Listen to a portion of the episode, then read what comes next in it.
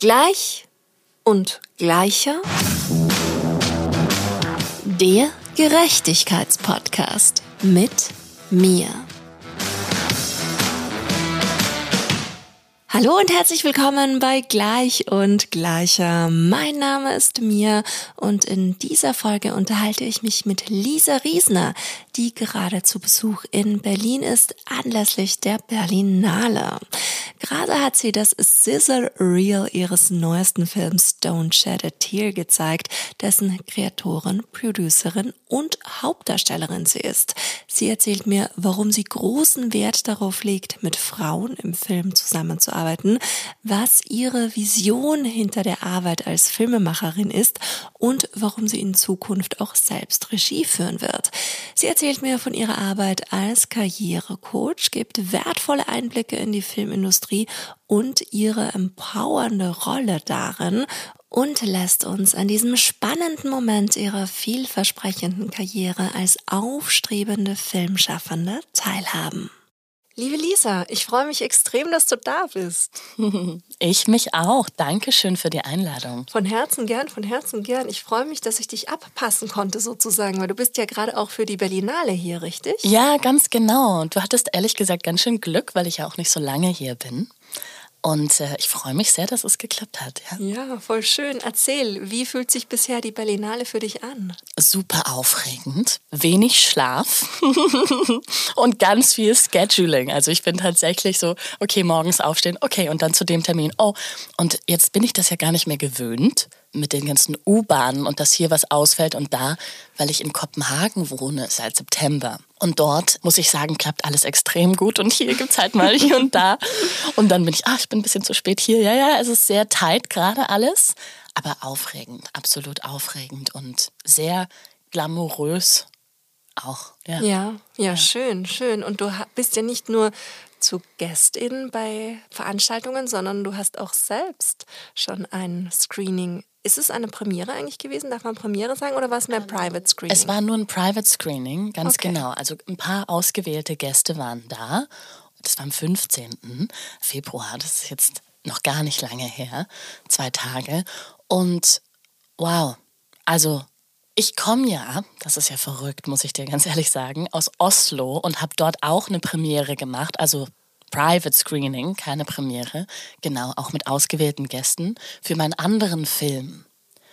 Und dann bin ich hierher geflogen und ne, das hätte ich mir vor einem Jahr nicht vorstellen können. So, okay, ich gehe da ins Kino, schaue mit ausgewählten Leuten meinen Film an und dann hier und ja, verrückt. Und ein Jahr später ist das einfach Realität und dann noch auf die Berlinale und dort noch ein Event und hier noch jemanden privat treffen, ein Filmemacher und Regisseur und ja, es ist verrückt. Cool, wow, das hört sich gerade sehr aufregend an, dein Leben. Ja, sehr und deswegen bin ich auch super froh, dass ich gar nicht alleine hier bin, sondern ich habe auch meine Filmproduzentinnen, die auch hier sind, von dem Private Screening, das wir gemacht haben. Der Film heißt Don't Shed a Tear. Also es ist ja so ein poetischer Ausdruck für eben weine keine Träne oder sei nicht traurig, wenn man das irgendwie so einfach sinngemäß übersetzen will. Und da bin ich super dankbar. Wir sind nämlich fünf Produzentinnen, die diesen, das nennt sich Sizzle Reel. Das ist wie ein Teaser, also was anteasern, aber Teaser wäre das jetzt für eine Serie. Wir haben das ja für einen Kinofilm gemacht. Und die sind mit mir da. Und so ist auch mein Freund, der auch Schauspieler ist, ist auch hier mit mir. Und das, das ist schon schön, weil es ist so aufregend. Ja, es passiert so viel, dass es ganz, ganz wichtig ist, dass du diesen Support hast von Familie und Freunden. Und genau. Cool, ja. aufregend, aufregend. Ja, ich möchte gleich direkt mit Don't Shed a Tear eintauchen. Ich konnte ja leider am Mittwoch nicht dabei sein. Ja, sehr schade. Ja, oh Mann. Es ist immer so, irgendwie die Story of my life sind Terminüberschneidungen. Und ich habe mich heute erst beworben für eine Konferenz, wo ich eigentlich weiß, ich habe keine Zeit und dann dachte ich, da kriege ich fix die Zusage, ja. weil ich eigentlich schon was anderes im Kalender drin stehen habe. Das würde ich dann natürlich verschieben, aber dachte ich, das, ist, das wird sicher so sein. So. aber ja, ich durfte mir den Film ja trotzdem anschauen und ey, riesen, riesen, riesen Kompliment einfach nur. Ich bin so gebannt. Erst habe ich mir auf meinem Handy eingeschaut und dann war ich so, okay, nee, ich brauche den groß.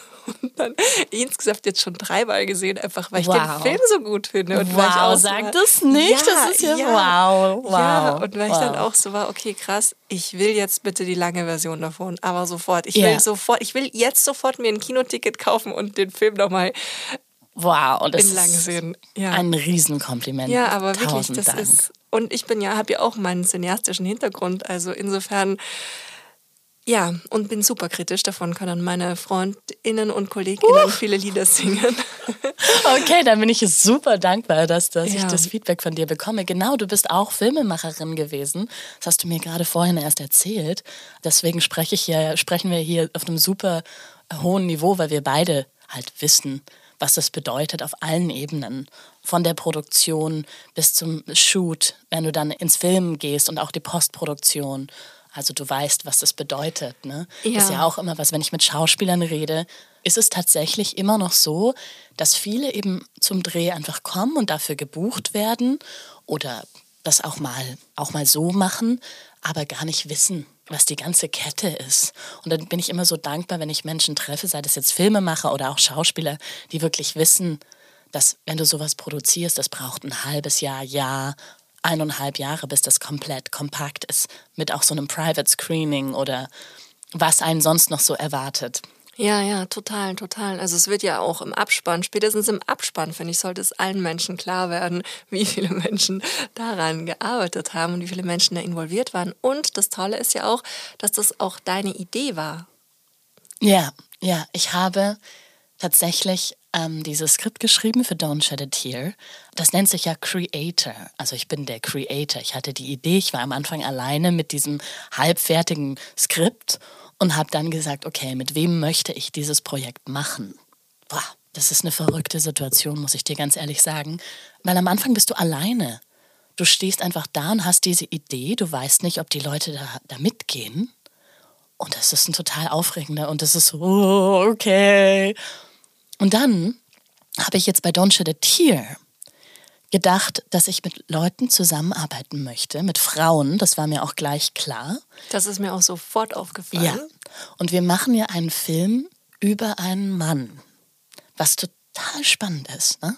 Wir als Frauen, Female Production, schauen uns an, wie ein Mann existiert heutzutage.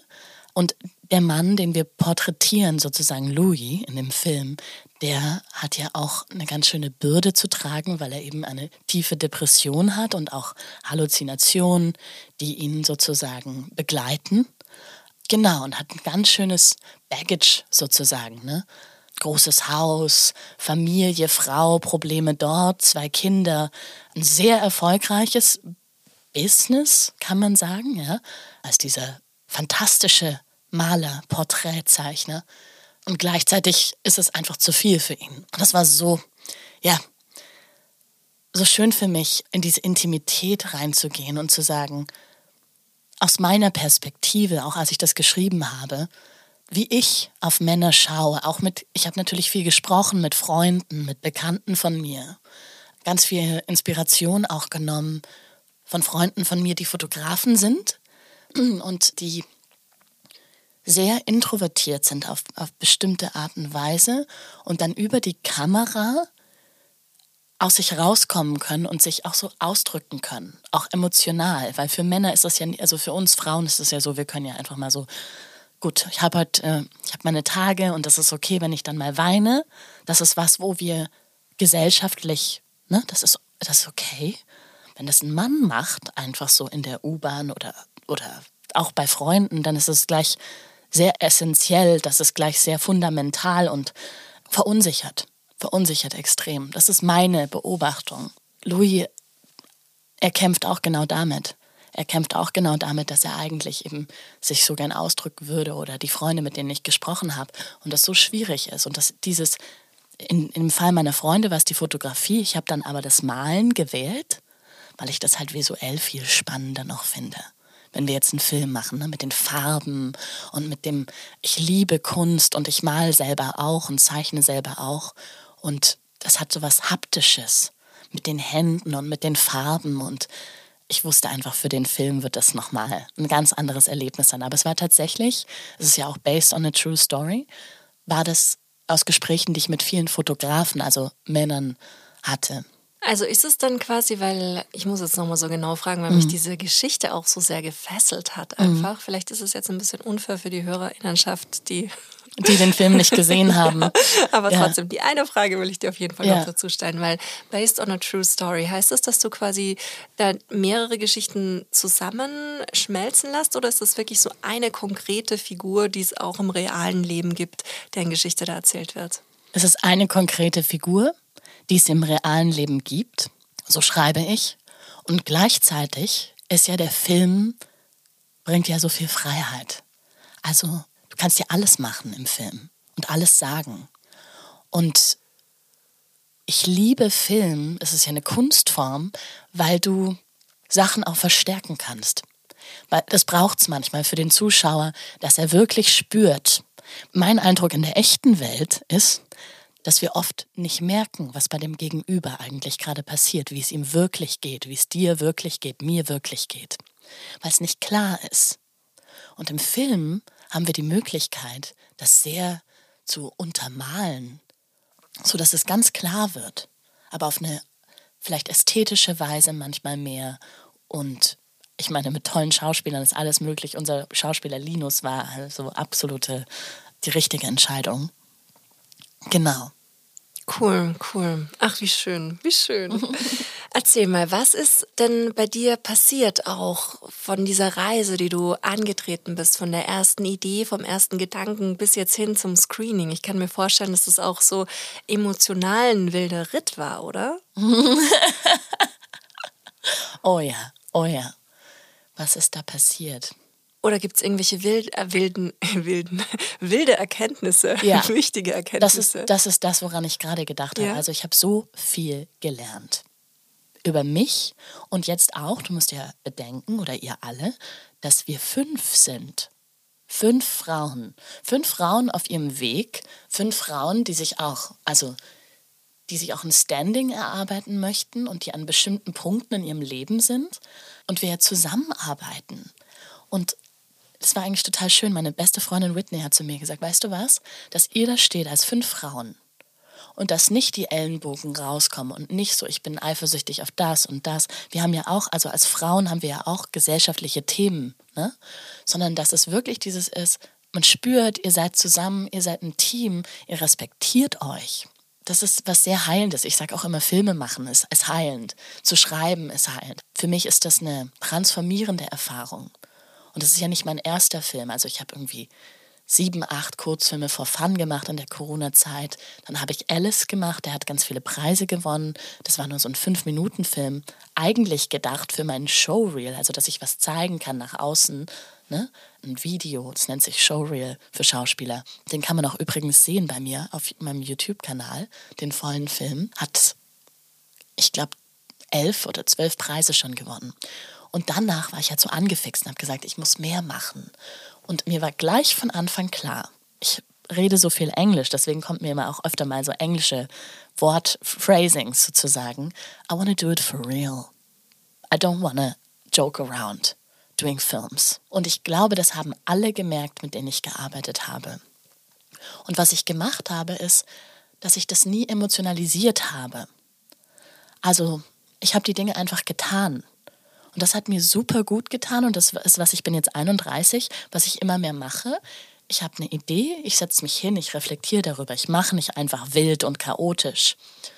Und dann, wenn ich mich dazu entscheide, eine bewusste und tiefe Entscheidung, ich möchte das tun, das geht bis ins Knochenmark, so to say, dann geht das Schritt für Schritt für Schritt. Und ich glaube auch dieser ganze Prozess jetzt auch mit Don't Shed a Tear, weil wir da fünf sind. In meinem anderen Film, das ist auch eine Female Production, da sind wir drei Frauen, was auch schon herausfordernd ist. Sehr. Und manchmal einen gemeinsamen Nenner zu finden und sich zu einigen und jeden anzuhören und und ich ja auch als der Creator ein bisschen in dieser Leading Position bin. Ne, auch so ein bisschen, ich habe das initiiert, auch die Verantwortung zu tragen dafür. Und für mich war es, glaube ich, Das ist so witzig. Jetzt habe ich hier so ausgeholt mit der Frage, aber dies ist eine sehr tiefe Frage, weil wir ja so, so weit gegangen sind und so weit gehen. Das wird ja ein Kinofilm werden. Wir haben den ja jetzt sozusagen gepitcht und haben auch schon Angebote. Das ist ziemlich verrückt.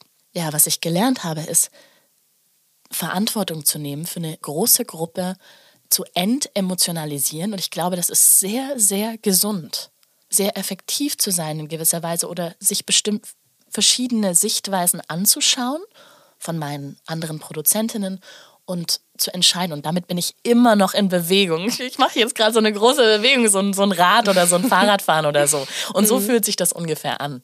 Weil ich glaube, dass ich an sich ein sehr emotionaler und, und leidenschaftlicher Mensch bin. Und ich glaube, das Filmemachen tut mir gut, weil ich manifestiere ich gehe in die Realität und ich setze was um und zwar bis zum letzten. Meine Vision ist riesig damit. Ich meine, ich will einen Kinofilm daraus machen. Ich als Schauspielerin habe zero Budget. Ich habe dafür kein Geld und ich schaffe es, dass Leute investieren in diesen Film, in meine Idee, in unsere, die dann auch unsere Idee wird, dass große Firmen mitsponsern, Equipment und so weiter, dass Menschen diesen Film kaufen wollen oder diesen Film produzieren wollen. Und das ist unglaublich. Das ist für mich, ich sag, sag, dir ganz ehrlich, ich saß mit meinem Freund einen Tag vor der Premiere und ich habe einfach nur geweint. Und ich habe zu ihm gesagt, wie kann das denn sein, dass Menschen sich so für, für mich oder für meine Idee oder für was ich da geschrieben habe interessieren und die jetzt alle kommen. Und ich glaube, ich habe noch nie so eine Form von Anerkennung erfahren weil das ist ja was ganz, was tief aus mir geboren wurde und so ein großer Prozess war. Und dann habe ich natürlich auch zu ihm, zu meinem Freund gesagt, dass die Mädels, die mich jetzt den ganzen Weg unterstützt haben, die auch daran glauben, dass mich das auch so beeindruckt. Also ich kann das gar nicht in ein, ein Wort fassen, was da passiert ist und was da immer noch passiert. Aber ich glaube, es ist eine riesen Persönlichkeitsentwicklung und zeigt mir eben auch, dass diese ganzen Selbstzweifel, die wir in uns tragen und uns davon abhalten, eine große Vision zu haben, mit der ich dann rausgehe und mit der ich wirklich was verändern kann und Menschen berühren kann. Und die Leute, die das Screening gesehen haben, damit habe ich gar nicht gerechnet, die saßen wirklich da und die Leute wollten kommentieren danach und haben gesagt, hey, das hat mich so tief berührt, das ist richtig runtergegangen. Wie habt ihr das gemacht? Oder das ist visuell so ansprechend.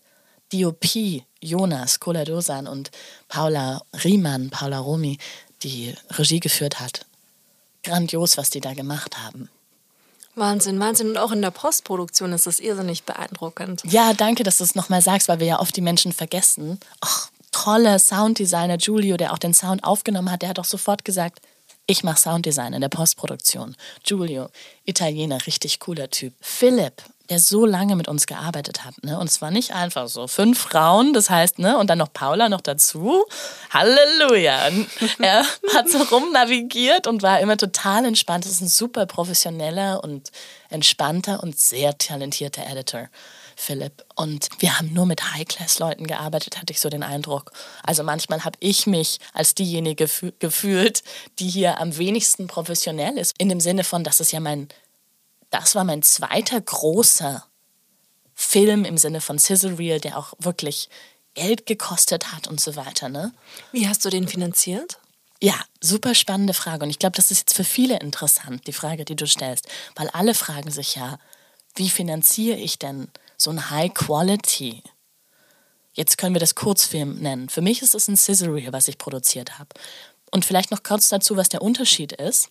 Also ein Sizzle Reel zielt darauf ab, einen Feature zu verkaufen. Einen vollen, ein Featurefilm ist ein Kinofilm. Wenn ich eine TV-Serie verkaufen wollen würde, dann würde ich einen Teaser kreieren. Der Unterschied zwischen Teaser, Sizzle und einem Kurzfilm ist, dass der Kurzfilm eine stringente Linie hat und eine Geschichte erzählt, die meistens sehr stringent aneinander ist mit einem Anfang und Ende und ein Sizzle sowohl auch als ein Teaser kann nur die only the most emotional moments, also nur die, die am meisten emotionalen Momente einfach so raufklatschen. Das ist das, worum es geht. Wir wollen einfach zeigen, worum geht dieser Film. Okay, das ist super wichtig für die Menschen zu wissen, auch wenn, wenn ihr sowas machen wollt, die jetzt zuhört, dass ihr einfach wisst, was ihr da tut. Macht keinen Kurzfilm. Wenn ihr einen Kinofilm produzieren wollt oder eine TV-Serie. Und jetzt zur Finanzierung. Also ich war auf Cannes, was für mich bedeutet, ihr müsst rausgehen. Ihr müsst raus in die Welt, euch präsentieren, Leute treffen, mit Leuten reden. Dann, ich habe meine Idee gekannt. Ich wusste genau, was ich schreiben will. Ich hatte an dem Zeitpunkt noch nicht mal das volle Skript. Dann habe ich dort auf Cannes zwei Produzenten von Universal Music gefunden, äh, mit denen ich einfach gequatscht habe bei so einer Networking-Party. Ne? Und es war so wirklich, es war abends an einem Pool auf einem Liegestuhl von so einer großen Networking-Party da. Und dann haben die mir immer erzählt von Corona, dass die irgendwie in der, in der Wüste hängen geblieben sind und nicht mehr heim konnten und so. Und dann haben sie, habe ich halt fallen lassen, dass ich jetzt einen Film produziere. In Kopenhagen wurde ja mein Film gedreht. Da haben sie gesagt, ah, da kennen wir jemanden haben mir den Namen gesagt. Ich hatte nicht mal was zum Schreiben da. Ich also den Namen immer wieder wiederholt in meinem Gehirn und sobald ich was zum Schreiben hatte, den Namen aufgeschrieben, ihm geschrieben, natürlich von den, von den zwei Produzenten erzählt. Und dieser Mensch sagt zu mir, ah, gut, dass du die erwähnt hast, die beiden von Universal Music, sonst hätte ich dir nicht mal geantwortet, weil ich kenne dich nicht. Und dann haben wir uns getroffen und er leitet ein, ein großes Equipment-Studio und auch ein Post-Production-Studio. Dann hat er mich nur über die Story ausgefragt. Und das heißt nochmal, Leute, kennt eure Story. In- und auswendig. Ihr müsst alle Fragen beantworten können. You have to practice pitching. Was ich immer wieder sehe, ist, Leute können ihre eigenen Projekte und ihre Geschichten nicht pitchen. Was bedeutet pitchen?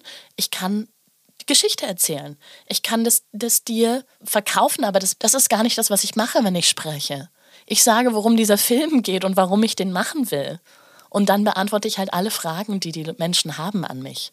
Das heißt, ich musste mich einfach super viel damit beschäftigen. Und ich glaube, viele Filmemacher und Scriptwriter beschäftigen sich nur einseitig mit dem Schreiben und so weiter. Aber es geht viel weiter. Die Charaktere, die Transformation von denen, was ist die Biografie und so weiter. Und ja, dann hat er gesagt, ja, wir sponsern das alles. Das heißt, dann habe ich nur noch Sponsoring, also wirklich jetzt Geld ein bisschen gebraucht für die ganzen Sachen wie das Equipment rumfahren, da brauchst du ein Van dafür.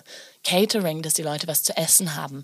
Und da habe ich dann auch jemanden gefunden, ein wundervoller Mensch, die eben gesagt hat, das ist ein tolles Projekt und da werde ich was rein investieren, also wirklich Geld, mit dem ihr dann das und das und das zahlen könnt. Dann haben wir das alles vorher ausgemacht, wie viel das genau ist, haben einen Finanzplan erstellt und so habe ich das finanziert. Und bei meinem anderen Film war es genauso.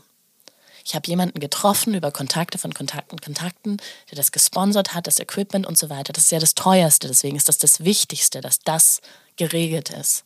Und den Rest, da kann man sich ja auch für Fundings bewerben und so weiter. Also da gibt es viele Möglichkeiten. Wobei ich finde, dass der Private Sponsoring Way der beste ist, wenn dich jemand privat finanziert, weil das schnell geht, mm, weil du das mit den Menschen klären kannst. Du kannst den auch ein Angebot machen. Also du kannst als Schauspielerin mitspielen oder whatever, was die Person für einen Hintergrund hat. Ne?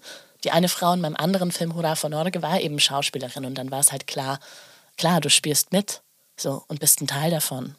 Cool, cool. Also auch eine voll schöne Form des gegenseitigen Empowerments, oder? Ja, unbedingt, unbedingt. Aber ganz ehrlich, ich bin einfach nur dankbar, weil ich habe das Gefühl, dass das ist ein, ist ein Geschenk für mich, ein Riesengeschenk.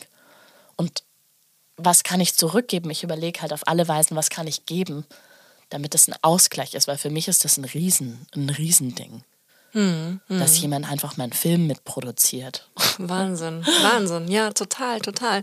Und du bist ja dann auch immer noch in der Co-Rolle der Kreatorin und gleichzeitig der Schauspielerin, die die Hauptrolle übernimmt. Wie fühlt sich das an? Oh ja, oh ja. Uh, it's a lot, it's a lot. Es ist auf jeden Fall sehr, sehr viel. Aber ich mag das. Ich mag das total gerne. Voll, wie sagt man das? Voll ausgelastet zu sein. Also so zwei oder drei Rollen gleichzeitig zu übernehmen. Irgendwie, da komme ich. That's where I come to life. Da komme ich ähm, ähm, ans Leben. Da, da wache ich auf. Da bin ich so, okay, ich bin richtig drin im Leben und jetzt hier und da und so. Ich liebe das. Und natürlich, weißt du, ich produziere die Filme und jetzt in meinem nächsten Film, der heißt Homesick, ist so ein 70er Jahre Rockband-Film, den ich auch in Kopenhagen drehen werde im April. Da führe ich auch Regie. Weil ich schreibe ja diese Geschichte. Und es ist einfach so, dass in dem Prozess, das an einen Regisseur abzugeben, geht so viel verloren. Und es ist, let's say, wenige Menschen sprechen dieselbe Sprache. Und du brauchst sehr viel Zeit Und die hast du manchmal nicht, wenn du Menschen zum Beispiel nicht wirklich oder nicht viel oder gar nicht bezahlen kannst, um wirklich den Menschen verstehen zu lassen, worum dieser Film geht. Und für mich geht da einfach zu viel verloren und deswegen werde ich meine Projekte ab jetzt, wenn ich was mache, und ich mache auch nicht so viel. Ich habe zwei große Filme letztes Jahr gemacht, also Scissorius. Dann will ich das selber machen, damit einfach nichts mehr verloren geht und ich wirklich das, was ich meine, auch rausbringen kann. Mhm, also als Kreatorin, als Regisseurin und als Hauptdarstellerin. Als Creator, Producer, Scriptwriter und als Schauspielerin. Wow. Director jetzt auch noch. Ja. Wow. Yeah.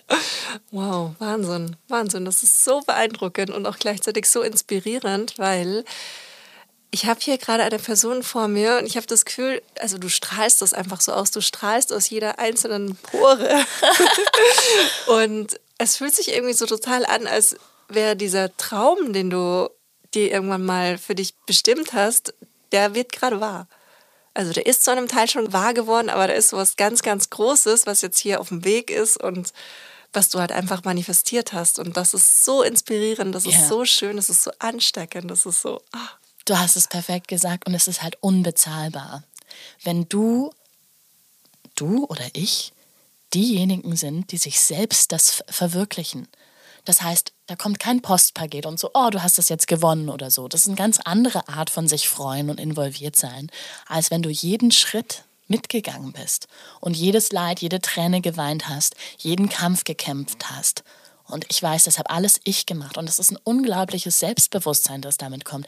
Deswegen empfehle ich das eigentlich allen, die Filme machen wollen, wirklich High Standard zu arbeiten, die Sachen, eine gute Pre-Production zu haben, Phase, wo ich alles eben durchdenken kann und wirklich die Schritte selbst zu tun und dir ein gutes Team natürlich, du brauchst Hilfe, also you can't do it alone, kannst du nicht alleine schaffen, weil das so empowering ist, es ist so, es bringt dir so viel für deine Persönlichkeitsentwicklung und diese Welt braucht Initiative, die braucht Menschen, die was auf die Beine stellen. Also ich meine, das gibt es einfach viel zu wenig. Die Menschen, die rausgehen und sagen, komm, ich mach das, komm, ich helfe dir da, komm, ich trage das rüber. Weißt du? So im Kleinen, aber eben auch im Großen. Mhm, mh. Und was ist dieses Große? Hast du so eine ganz große Vision? Hast du etwas, so ein übergeordnetes Thema, ein Ziel, einen Traum, den du durch deine Filme verwirklichen möchtest?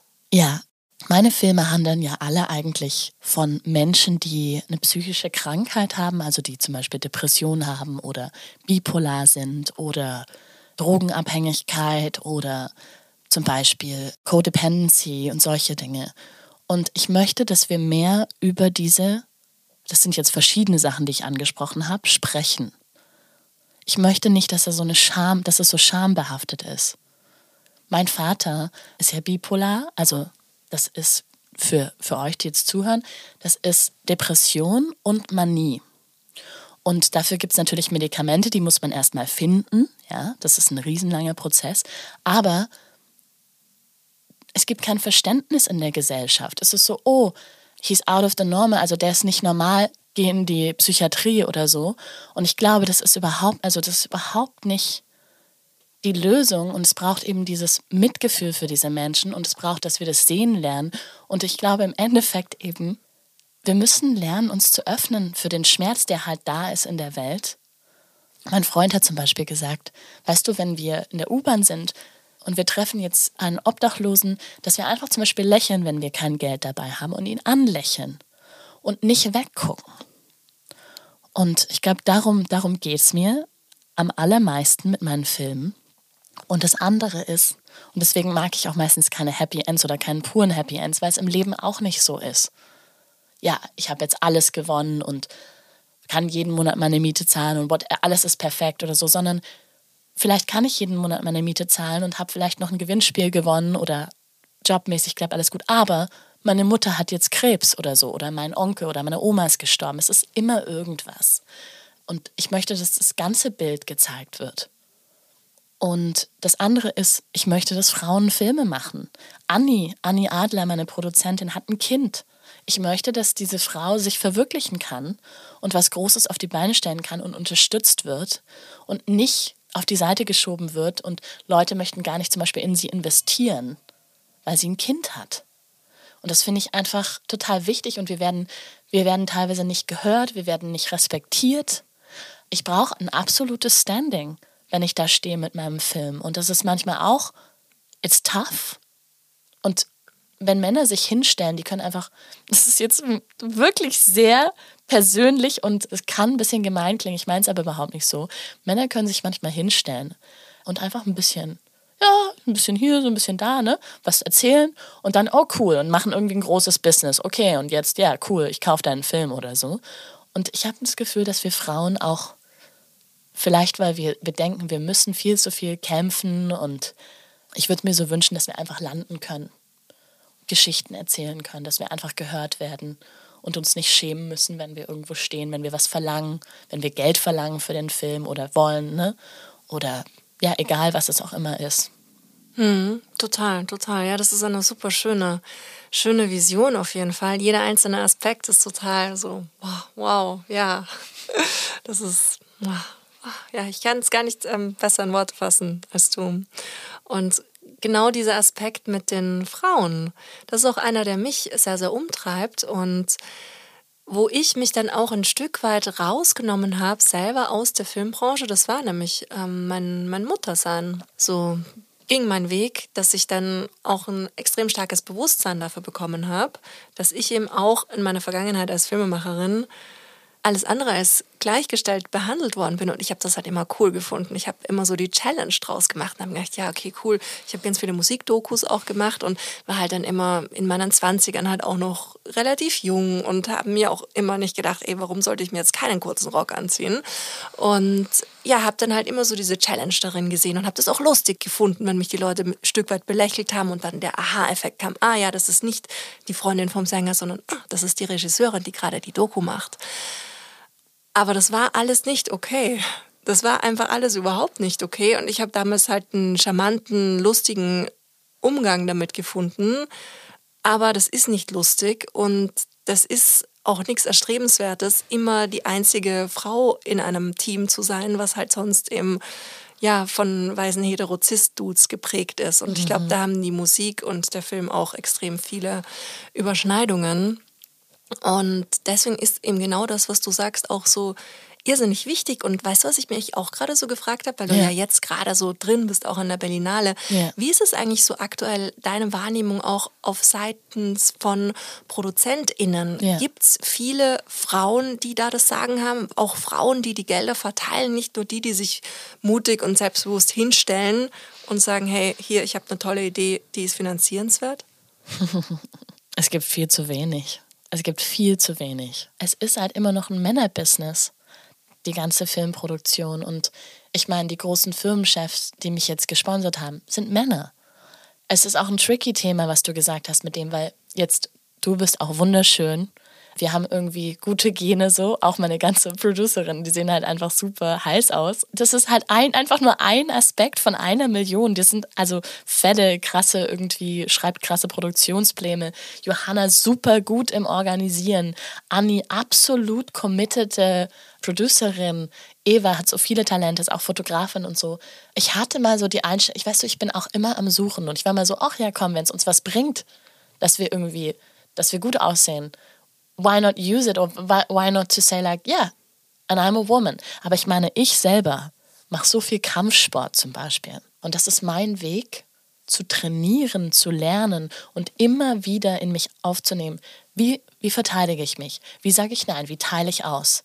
Und ich glaube, dass allein dieses Training, was ich mache, ich muss gar nichts machen und die Leute wissen aber schon, und auch die ganzen Männer, die vor mir stehen, Produzenten und so weiter, die spüren das. Okay, die weiß irgendwie, wie sie kommuniziert, habe ich Respekt vor ihr. Ich habe den Eindruck wirklich, dass mich, ich habe jetzt auch tolle Produzenten kennengelernt, also Männer, männliche Produzenten, Executive Producer, dass die mich sehr respektieren. Sehr. Und das ist toll, weil die sehen können, die sehen die ganze Arbeit dahinter, die sehen mein Standing. Und ja, es ist, wie gesagt, es ist eine Männerdomäne, es ist ein hartes Business. Ich meine, let's not talk about, lass uns nicht reden ne, über die ganzen Sachen, die da hinter den Kulissen passieren. Eine Freundin von mir hat gemeint, so, ja, weißt du, ich habe in vielen Setdesignerinnen, die hat gesagt, es ist ein sehr hartes Business und ich habe in vielen Produktionen gearbeitet, wo es irgendwie hieß, ah, der Produzent oder Production Manager, der braucht jetzt irgendwie ein bisschen Kokain. Okay, no problem, so, weißt du? Oder ah, nach der Arbeit erstmal alle irgendwie einen saufen gehen oder so. Das ist No-Go für mich. so, mit solchen Leuten möchte ich nicht arbeiten. Und wir hatten zum Beispiel einen Wellbeing-Coach an unserer, an unserer Produktion, weil es mir so wichtig war, dass wir mit einem Kreis anfangen, dass wir zusammen einmal einen Atemzug nehmen, dass wir zusammen den Tag beenden, dass jemand da ist, wenn sich irgendjemand irgendwie unwohl fühlt, egal in welcher Hinsicht, right? Dann ist, das war auch eine Frau, wundervolle äh, Frau, Natascha, ähm, dass sie da ist und man mit ihr sprechen kann und sagen kann, hey, ich fühle mich nicht wohl. Mit der Person, das kann, das ist Gender Neutral, das kann alles Mögliche sein, ne? Konflikt zwischen Mann, Frau, Frau, Frau, whatever. Frau, Hund. Ne? Das ist so, so wichtig. Ich habe erst gestern habe ich eine Folge, die wird erst im März ausgestrahlt, aber eine zum Thema Awareness ausschließlich nur aufgenommen. Also Awareness generell, egal ob es auf Veranstaltungen, auf Festivals, auf auf Sets, wo auch immer, Awareness-Teams sind so, so wichtig und eben genauso eine viel gute Managerin dabei zu haben, Awareness-Menschen da zu haben. Das ist so wichtig, ein Bewusstsein auch überhaupt dafür zu entwickeln, dass das wichtig ist, dass das gefragt ist und dass das dann halt am Ende, klar, wenn du eiskalt nur durchkalkulierst und deine Zahlen im Blick hast, ist es vielleicht im ersten Blick erstmal ein Kostenpunkt, aber der bringt dir so viel mehr ein. Sehe ich genauso. Und ja, ich wollte noch zu sagen, weißt du, dass alle Frauen, die in einer, let's say, Power Position sind, die irgendwie in einem als CEO arbeiten oder so, in meinem Eindruck sind die sehr tough. Und ich würde mir eine Welt wünschen, wo wir das nicht sein müssen, wo wir nicht so tough sein müssen, wo ich offen sprechen kann, wo ich mich anziehen kann, wie ich Lust habe, mal ein kurzes Kleid, wenn ich will mal eine Jeanshose mit Pullover, so wie ich jetzt bin, weil ich so möchte. Mal Make-up, mal ohne, so wie ich einfach will, jeden Tag. Und ich muss nicht irgendwie, ja, in meiner perfekten Welt muss ich keinen Kampfsport machen. Und andererseits reden wir hier aus einem absoluten Luxus. Wir sitzen hier, machen einen Podcast, weißt du? Und dann gibt es, wenn wir jetzt in Iran oder so einfach das mal kurz ansprechen, dann gibt es, ja, da sind die Grundrechte nicht gesichert. Und ich war eben auf einem Film Award in, in Dänemark, der größte Robot Award heißt der. Da hat Holy Spider, dieser Film, alles abgeräumt. Ein Film, der in Kopenhagen, also in Dänemark gedreht wurde, aber über den Iran und sehr gesellschaftskritisch eben ist. Super toller Film in, in jeder Hinsicht, von Setdesign bis irgendwie Editing und so weiter. Und dann ist er eben auf die Bühne gegangen und hat gesagt, ja Leute, ich weiß gar nicht, ob ich feiern will, weil so viele schlechte Dinge passieren gerade und Viele können hier nicht namentlich genannt werden, weil die sonst sterben würden. Das wäre das Todesurteil für die. Das heißt, wir, die haben denen einfach einen anderen Namen gegeben. Ich finde, Filme machen, und das finde ich auch so schade, ist ein absoluter Luxus. Hm. Es ist ein absolutes Luxusgut und da gehen absolute Luxusgeschäfte ab. Oh ja, und der Promi-Schauspieler will am liebsten nur Skill-Joghurt essen, dann, dann kaufen wir dem das und es ist irgendwie so also kannst du dich nicht mal irgendwie, kannst du nicht mal irgendwie, weißt du, so, was ist das? Was, was passiert hier? Das, ja, mhm. ich finde es schade und ich hoffe, dass wir das ändern können und ich hoffe, dass wir, weißt du, es gibt so viel Geld. Überall. Das ist nicht die Frage. Und jetzt an die Leute, die Filme machen, auch bitte, dass ihr eure Standards auch hoch macht und nicht einfach sagt, oh, ich bin froh, dass ich was produzieren kann, sondern bitte halt auch sagt, ich möchte was super High Quality produzieren, weil das die Leute wirklich alle begeistert und da sind die Leute auch bereit zu investieren. Aber natürlich müssen die Leute kritisch sein, wo sie rein investieren und wenn ihr halt einfach irgendeinen Gaffer nehmt, einfach jemanden, der noch keine Erfahrung hat, der muss halt zweiter, also Gaffer ist ein Lichtmensch, Assistent sein und darf halt nicht erst der Gaffer sein, weil so sehe ich halt meine Projekte. Es ist kein Spielplatz, sondern in, in dem Sinne ich, wir hoffen, haben ganz viel Spaß, aber trotzdem, jeder macht das, was er kann, bitte. Professionell, ja. ja, ja. Mhm. Und das ist auch was, was ich halt oft sehe bei Kurzfilmen und so. Dass dann ein Team zusammen, ach, zum Glück haben wir einen, einen Make-up-Artist gefunden und die kann zwar nicht die ganze Zeit, aber ein bisschen. Und dann ist ja, aber wer achtet jetzt auf Continuity? Also zum Beispiel, wenn die Haare jetzt auf der rechten Seite sind und die Schauspielerin dann einfach im Spiel auf die linke nimmt und man dann die Szene nochmal dreht, dann ist halt alles verkackt. Und wer ist dafür zuständig? Hair and Make-up.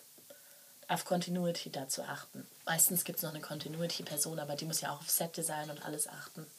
Hm, hm. Ja, voll. Das ist ein irrsinnig komplexes Thema und das zeigt ja auch sehr gut, dass du das hundertprozentige Commitment und dann auch die Professionalität von deinem Team brauchst. Ja, ja. Und wenn jeder einfach bei sich eincheckt und sagt, ich will bei dem Projekt dabei sein, aber ganz ehrlich, ich habe die Skills noch nicht, also bin ich einfach Runner zum Beispiel. Die sind auch mega wichtig. Also Runner, die, die Assistenten, die mit allem Möglichen assistieren. Kannst du uns noch einen Gaffer holen vom Supermarkt oder so, Gaffer-Tape, sowas, ne? sind genauso wichtig. Also ich liebe die, die Runner an unseren Sets und sind einfach die besten. Wir hatten so Bianca, die war so krass. Also tolle Frau, einfach, die hat das ganze Ding gerockt, habe ich so den Eindruck gehabt. Also gar nicht denken, dass man dann unwichtig ist. Ja. Und diese Jobs geben dir auch genau die Möglichkeit, quer einzusteigen. Das ist ja auch was Schönes generell an der, an der Filmbranche für mich, dass du yes da eben nicht studiert haben musst, was natürlich schön und toll ist. Und da bist ja du auch, glaube ich, ein ganz, ganz gutes mhm. Beispiel, was alles gemacht werden kann. Und was ich bei dir auch so toll finde, dass du dein Wissen ja auch noch weitergibst an andere. Also dieses Empowerment, das findet ja bei dir auf irrsinnig vielen Ebenen statt. Ja, ich habe auch so ein About Me gemacht, dann, dann haben wir ganz viel, das musst du im Schauspiel haben, so ein Video. Haben wir ganz viel geredet über mich als Schauspielerin. Und dann habe ich gesagt, aber mir ist auch voll wichtig, dass ich anderen Menschen helfe, dass ich andere Menschen begleite. Ich bin ja Acting- und Career Coach auch, also Schauspielcoach und dann eben auch Karrierecoach. Und ich sage dir ganz ehrlich, zu mir kommen ganz viele Leute, die entweder Schauspiel studiert haben oder noch nicht, was anderes gemacht haben, also Quereinsteiger, und die arbeitslos sind und die keine Kohle haben und die aber sagen, das ist mein Traum. Und es ist so, für mich ist es so ein wunderschöner Prozess, wenn jemand zu mir kommt und sagt, das ist so ganz ehrlich aus dem Herzen heraus, okay, das ist mein Traum und ich will das werden. Das, ist das nicht so wunderschön und süß? Ich bin jedes Mal so, so angetan und so, oh, ich, natürlich helfe ich dir. So. Und ich habe jetzt auch wirklich oft mal einen Workshop-Platz verschenkt oder ein Coaching verschenkt. Ich kann es mir leisten, aber ich will es mir auch leisten auf Englisch irgendwie so, I love to be in service. Weil wenn du anderen Menschen hilfst und dann siehst, die produzieren ihren eigenen Film oder die kriegen ihren ersten Job. Oh, wenn meine Klienten ihren ersten Job kriegen, dann raste ich immer aus. Dann bin ich so, oh, ich bin so stolz auf dich und so. Aber ich, hab, ich sage dann auch so, and I knew it, ich habe es gewusst. Ich wusste, dass du, du kannst alles machen, was du willst. Du kannst jeden, du kannst jetzt nur noch gebucht werden ab morgen. Wenn du halt und das ist das, was ich immer sage, if you do the work, wenn du deine Hausaufgaben machst. Von nichts kommt nichts.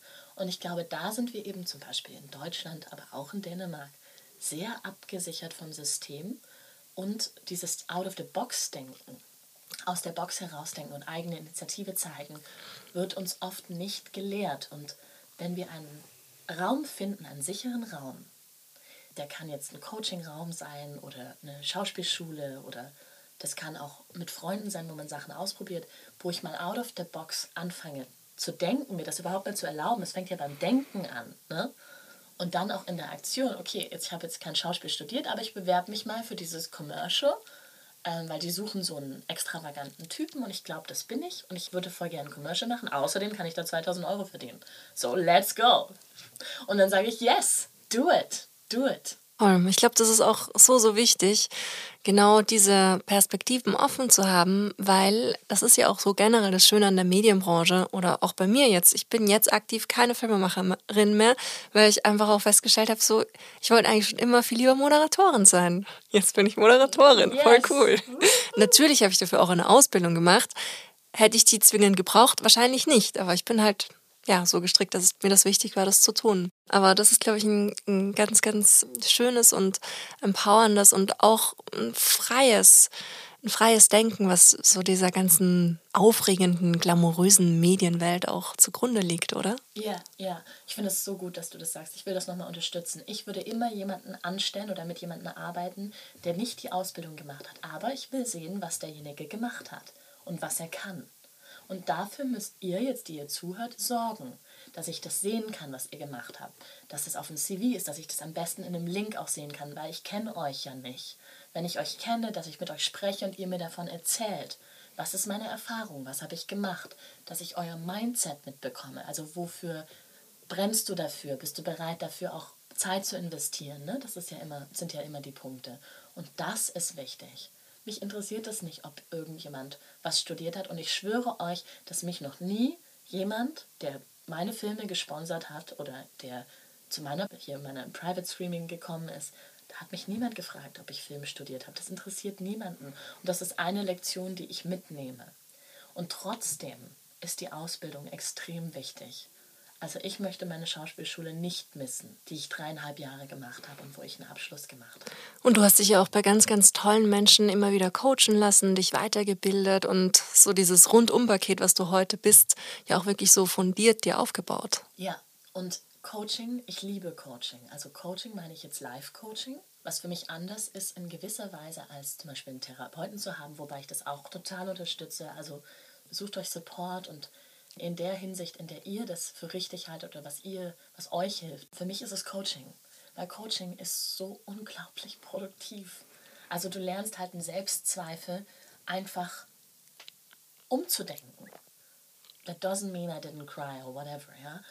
Es meint nicht, dass ich nicht geweint habe oder so in solchen Prozessen.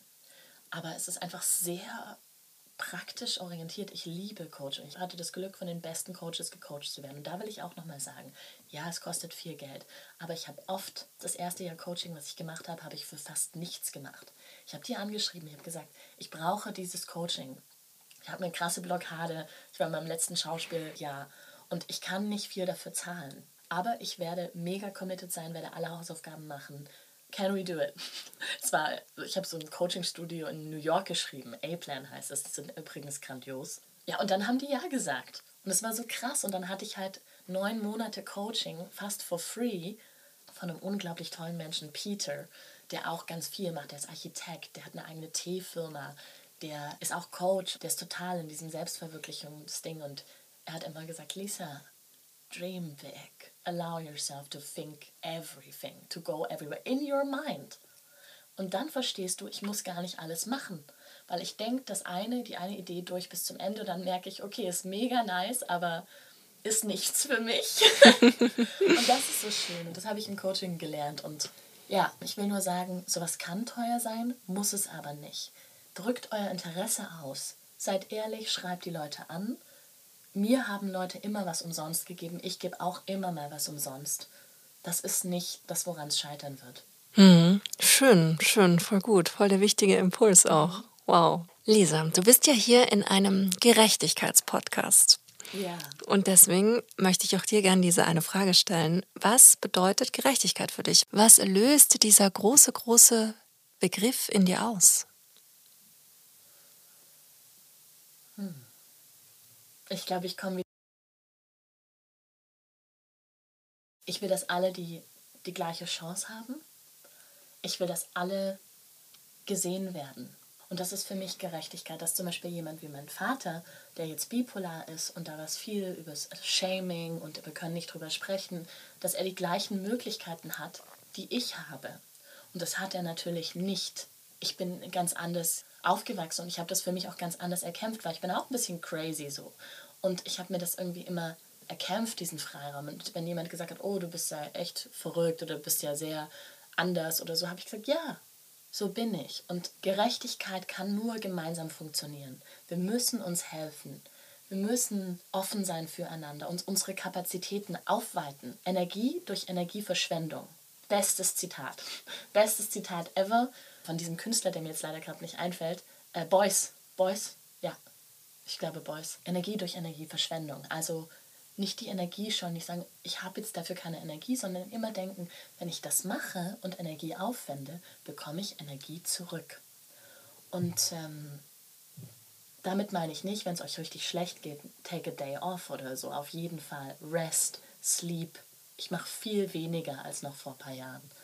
Aber Gerechtigkeit funktioniert für mich nur zusammen. Und Gerechtigkeit bedeutet, dass jeder aus seiner Comfortzone raustreten muss und dass wir uns begegnen müssen und dass es kann schmerzhaft sein, kann unangenehm sein, aber ich verspreche allen, die jetzt zuhören, dass es am Ende wunderschön ist und dass es sich immer lohnt. Oh, wie schön. Oh, voll gut, voll gut, voll gut.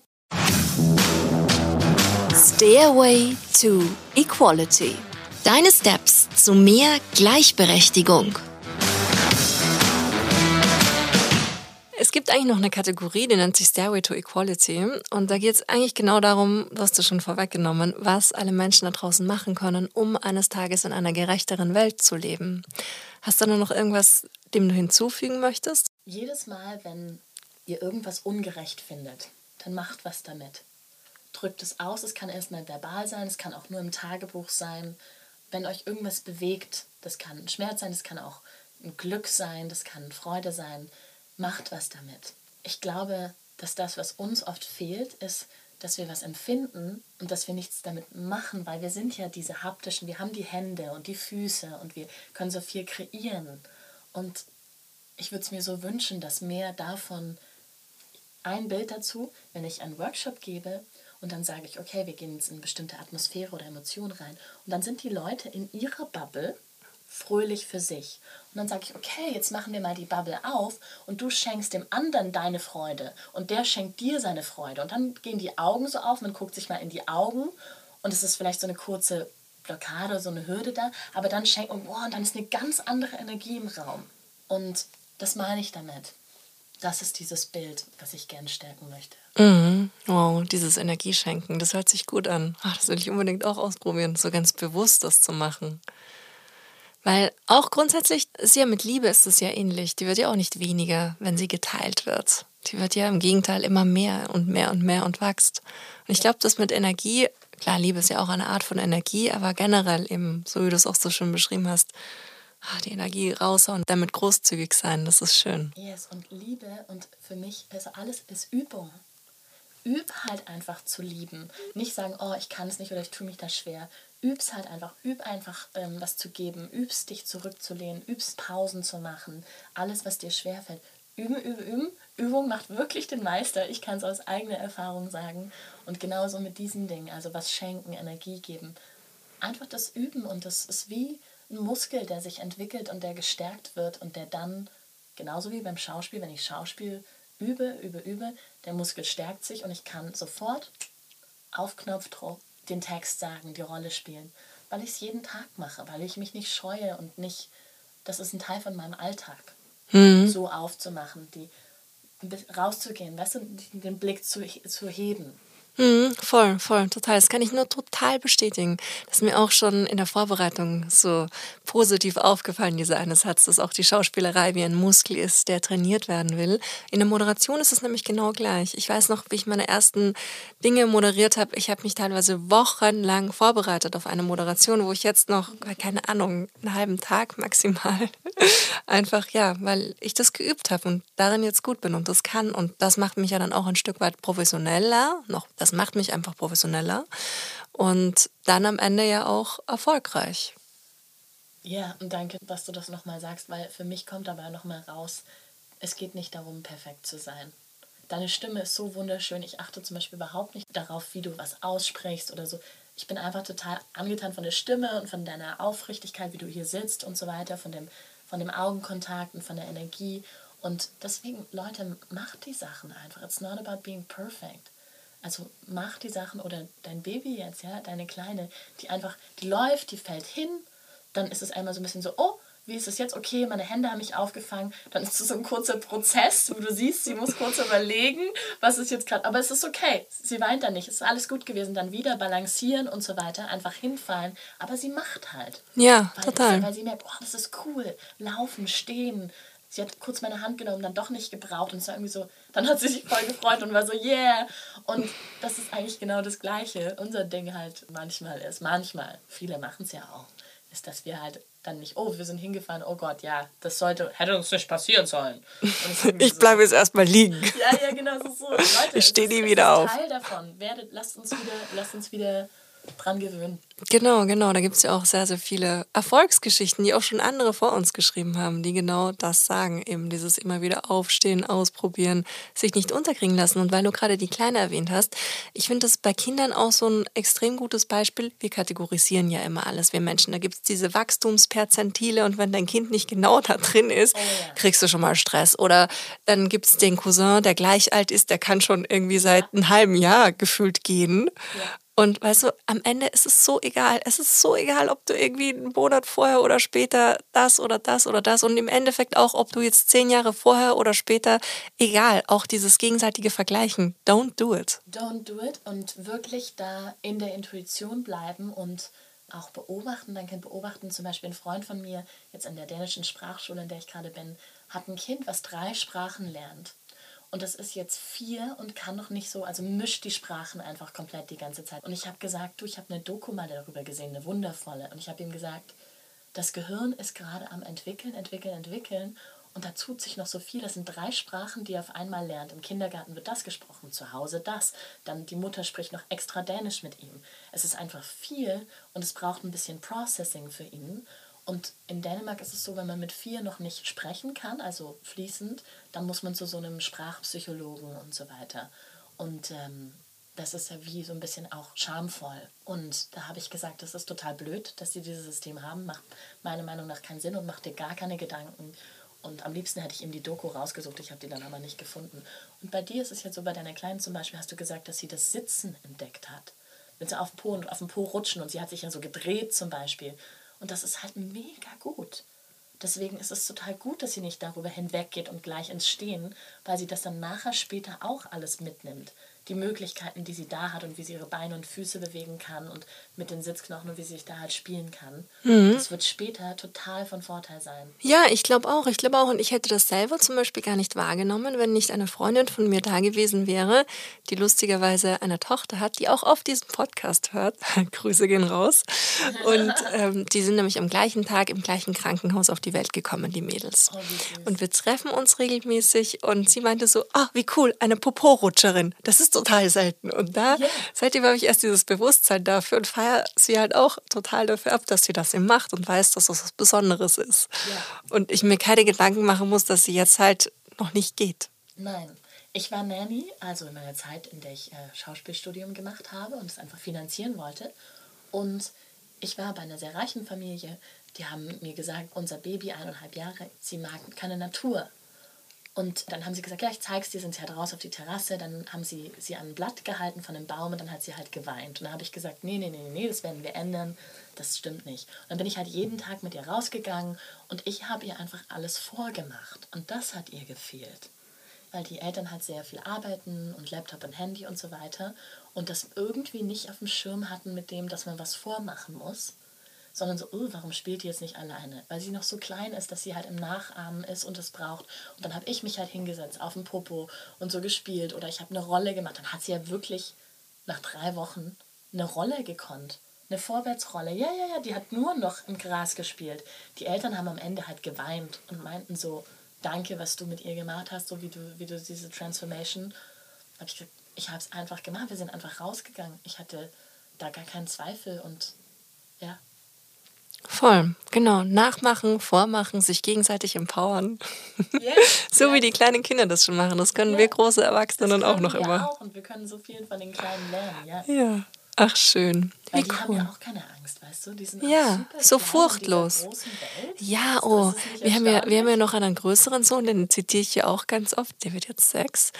Und boah, was der für Dinge raushaut und wo ich dann auch so merke, ey, das ist so wertvoll einfach auch einen Menschen, sich mit einem Menschen auseinanderzusetzen, dem sich die Zeit zu nehmen, dem deine Weltanschauung zu präsentieren und das dann reflektiert zu bekommen, indem er das halt durch sein kindliches Sein und Tun noch tausendmal besser eben auf den Punkt bringt, erklären kann.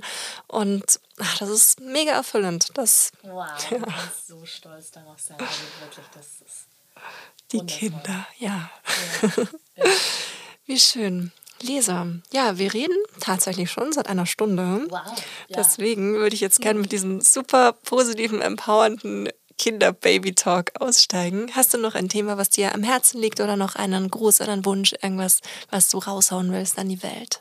Mm, einfach großen Dank an alle, die an meine Projekte glauben, auch weiterhin äh, an meine Projekte glauben werden, an mein Produktionsteam Johanna, Feder, Anni und Eva und an das andere Produktionsteam mit Ingwill und Dawn. Also ich bin wirklich in, und auch an, an, an Malte, der dann mit Equipment gesponsert hat, ich bin denen für immer dankbar, weil ohne die würde ich jetzt nicht hier sitzen und du hättest mich gar nicht eingeladen, du hättest mich gar nicht gesehen, sozusagen. Schön. Ja, dann danke ich den eben genannten auch sehr und dir vor allen Dingen. Vielen, vielen Dank. Danke dir.